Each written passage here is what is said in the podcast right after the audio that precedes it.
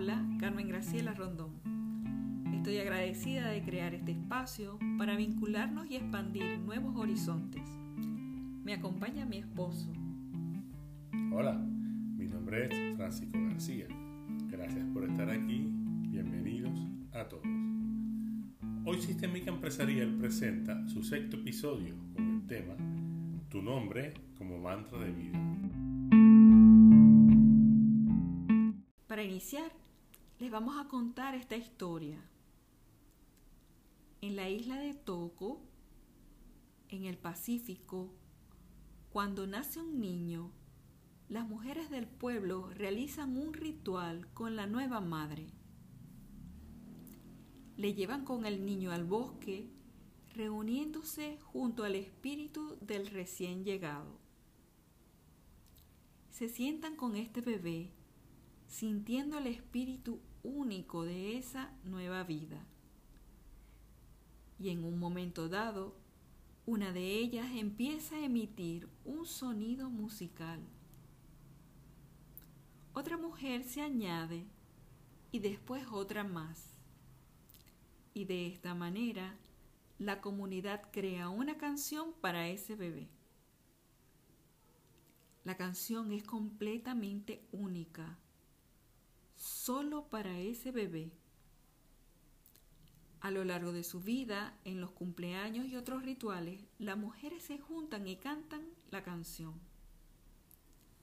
Y si el niño hace algo malo o enferma, en lugar de castigarlo o de medicarlo, las mujeres se reúnen a su alrededor y cantan la canción para recordarle quién es. De modo que la canción se convierte en una manera de apoyar el viaje de ese ser a lo largo de su vida. Y cuando la persona muere, la comunidad canta la canción por última vez y después ya no se vuelve a cantar más.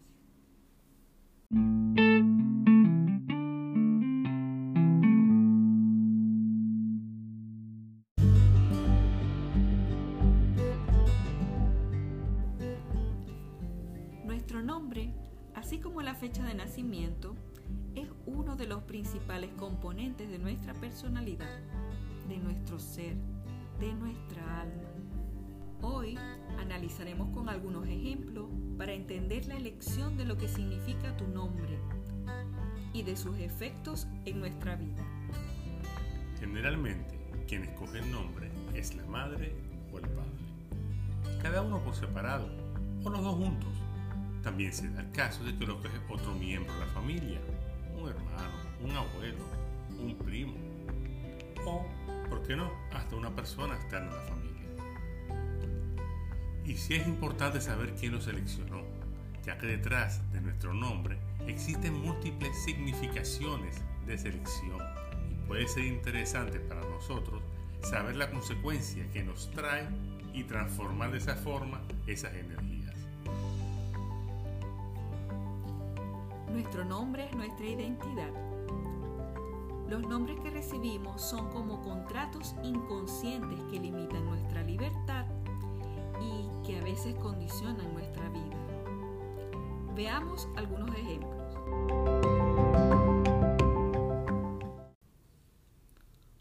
Un nombre repetido en la familia es como un contrato al que hacemos una fotocopia. Cuando en el árbol genealógico hay muchas fotocopias, el nombre pierde fuerza y queda devaluado. Según Alejandro Jodorowsky, el nombre tiene un impacto muy potente sobre la mente. Puede ser un fuerte identificador simbólico de la personalidad, como un talismán, o también puede ser una prisión que nos impide ser y crecer. Los árboles genealógicos narcisistas en cada generación repiten los mismos nombres de sus ancestros y con ello también repiten los destinos. El árbol genealógico, los nombres repetidos generalmente son vehículos de drama. Por ejemplo, si un niño nace después de un hermano muerto y recibe el mismo nombre del desaparecido, Esto puede traer situaciones a ese niño porque no se identifica con él mismo. Cuando una hija lleva el nombre de una antigua novia de su padre, inconscientemente se ve identificada a ser la novia de papá durante toda su vida. Otro ejemplo es que un tío o una tía que fallecen trágicamente convierten su nombre durante varias generaciones en vehículos de depresiones y tristezas. En los nombres encontramos secretos, por eso es importante ver cómo funciona el nombre que nos dieron. Entonces, lo primero es saber quién es la persona que nos nombró. Papá, mamá, abuelo, hermano, padrino. Alejandro Jodorowsky dice, el que nombra toma poder sobre lo nombrado. Y no es lo mismo llamarse Micaela por la abuela paterna si el nombre se le ocurrió a mi padre para repetir el nombre de su madre. O si el nombre se le ocurrió a mi madre para ser aceptada en la familia de mi padre, dándole una hija clon de su suegra. Recordemos cuando éramos niños. ¿Me gustaba mi nombre o me hubiera gustado llamarme de otra manera? Los niños tienen una intuición especial y pueden percibir la energía que les permite rechazar o aceptar lo que se le es transmitido inconscientemente. Por tal razón, investigar de dónde viene nuestro nombre, si es de algún familiar o es bueno analizar su destino y los caminos que recorrió en su vida, porque probablemente venimos a repetir esos destinos. Otros ejemplos que podemos mirar es cuando el nombre viene fuera del árbol genealógico. Esto también puede traer implicaciones, como por ejemplo, la madre ha hallado el nombre de su única hija en un libro su hija ha heredado el nombre de la heroína de la novela que le gustaba. Dar un nombre que procede de una novela implica al de algún modo otorgar una identidad ficticia. La personalidad se construye a partir de una ficción. Y también muestra el deseo por parte de la madre de que el hijo alcance un ideal o llegue a ser reconocido lo cual a veces tiende a ser muy pesado. En algunas ocasiones se puede dar el caso de algunas personas que hayan alcanzado la celebridad gracias a su nombre y a su apellido. Para ello significa situarse en una cadena histórica con un cierto linaje simbólico y si además contamos con el apoyo incondicional de uno o varios miembros de la propia familia, el éxito está casi asegurado. Otros aspectos a tomar en cuenta son si existen los mismos nombres en el árbol en femenino o masculino, como por ejemplo Rafael y Rafaela. Hay que tomar en cuenta las repeticiones también de las primeras sílabas o de las últimas sílabas de nuestros nombres. ¿Cuáles son esas coincidencias? Entonces, con nuestro nombre, ¿a quién se quiere integrar o incluir inconscientemente? Podríamos decir que los nombres tienen una especie de frecuencia que sintoniza con ciertos receptores. ¿Qué tipo de receptores son? Inconscientemente nos sentimos atraídos por ciertos nombres que reflejan lo que somos. A veces son exactos y otras veces están ocultos detrás de las máscaras. Solo hay similitudes léxicas o fonéticas. También los vemos en los nombres de las personas que hemos atraído a nuestro mundo o en el nombre de alguna empresa, centro de trabajo o escuela. ¿Acaso son coincidencias? El nombre de nuestra pareja, amigos, jefes, profesores, personas que se cruzan en nuestro camino por accidente y se llaman exactamente igual que nuestro padre, nuestra madre o nuestro hermano. ¿Hay una programación inscrita en nuestro nombre y apellido? Según nos cuenta Alejandro Jodorowsky, tanto el nombre como los apellidos encierran programas mentales que son como semillas de ellos y pueden surgir diferentes tipos de árboles.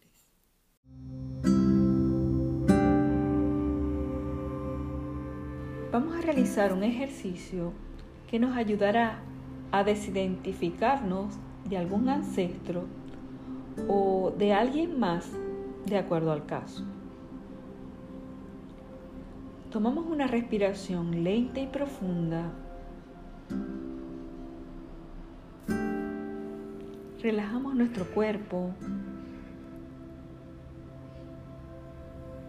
y nos vamos sintiendo cómodos en el lugar donde nos encontremos.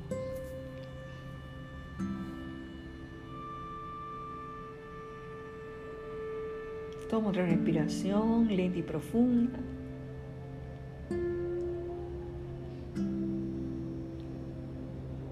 Imagina que estás tú y alguien más, con el cual te sientas identificado.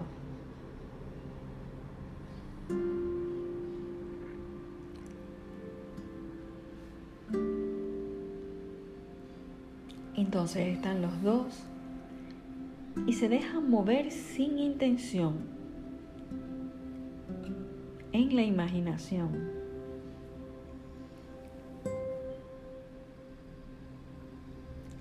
Y puede que haya un rechazo o un acercamiento.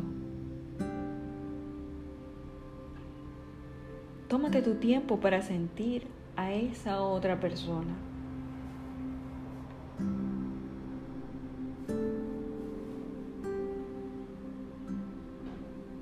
Le vas a repetir, le vas a decir, yo soy tú. Yo soy tú.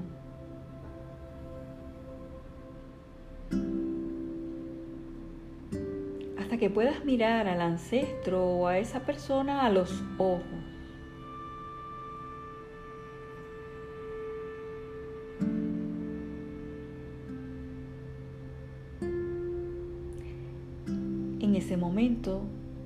Empezarás a darte cuenta de que eres diferente de él o de ella.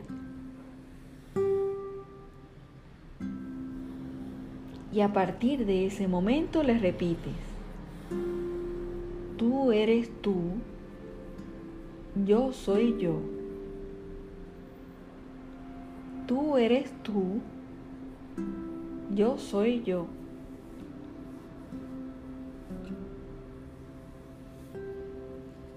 Hasta que los dos se separen en tu imaginación.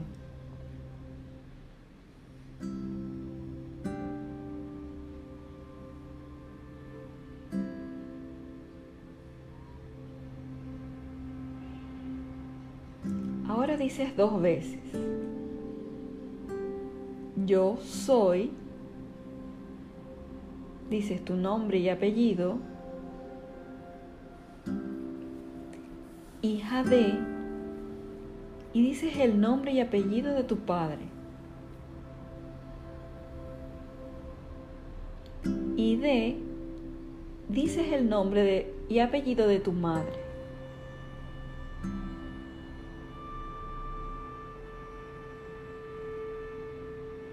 dices, por amor a ti, ahora elijo vivir mi propia vida.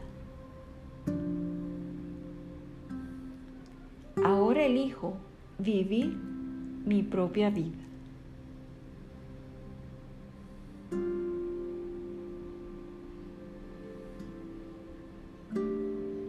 Y lo dices varias veces.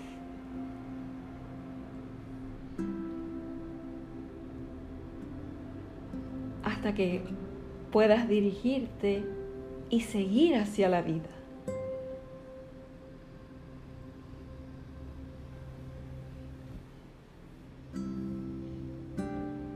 Toma una respiración linda y profunda. y vamos moviendo nuestro cuerpo.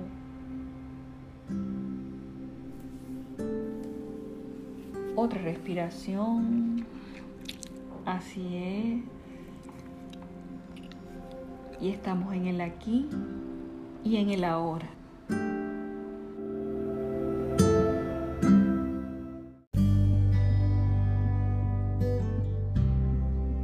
El árbol genealógico trata de reorganizar los enlaces ancestrales, entre otras cosas.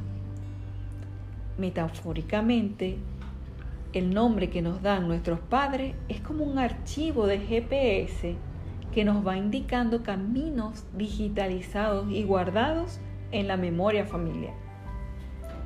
Al nacer nos instalan ese archivo y vamos andando por el mundo por rutas más o menos pedregosas y abruptas, pero nos sentimos como en casa, porque ya fueron trazadas por el sistema operativo de nuestro árbol genealógico.